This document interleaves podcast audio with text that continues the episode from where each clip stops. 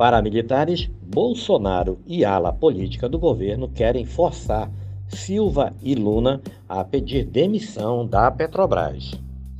Militares aliados do presidente da Petrobras, Silva e Luna, avaliam que as críticas de Jair Bolsonaro à estatal, além de ataque dos filhos do presidente à companhia, fazem parte de um movimento para pressionar Silva e Luna a pedir demissão. Integrantes do governo, políticos e militares afirmam que, se Bolsonaro demiti-lo em meio às discussões sobre o reajuste dos combustíveis, seria um sinal ruim para o mercado e empresários.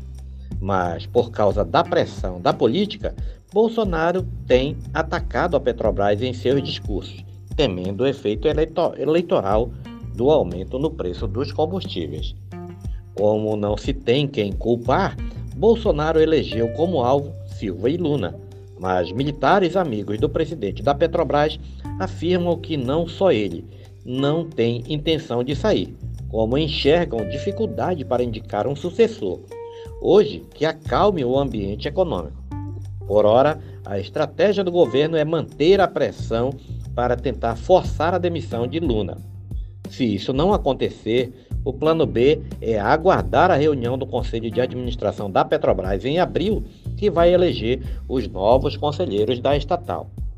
Paralelamente, a ala política do governo também pressiona Paulo Guedes a conceder já um subsídio para o diesel. Mas a interlocutores, Guedes tem repetido que prefere aguardar os desdobramentos da guerra Rússia-Ucrânia para tomar uma nova decisão. O ministro não descarta, porém, decretar estado de calamidade se a guerra escalar e, aí sim, conceder subsídio para o diesel, como quer a política do governo.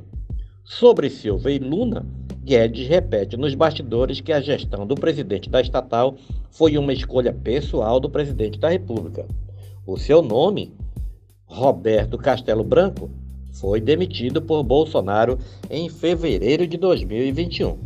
Na época, o presidente da República afirmou que não admitiria presidente de estatal que não tenha visão de social e elogiou Silva e Luna.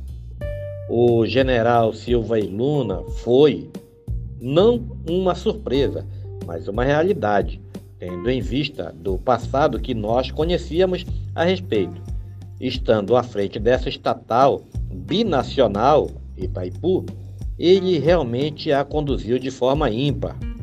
Uma estatal, seja ela qual for, tem que ter a sua visão de social.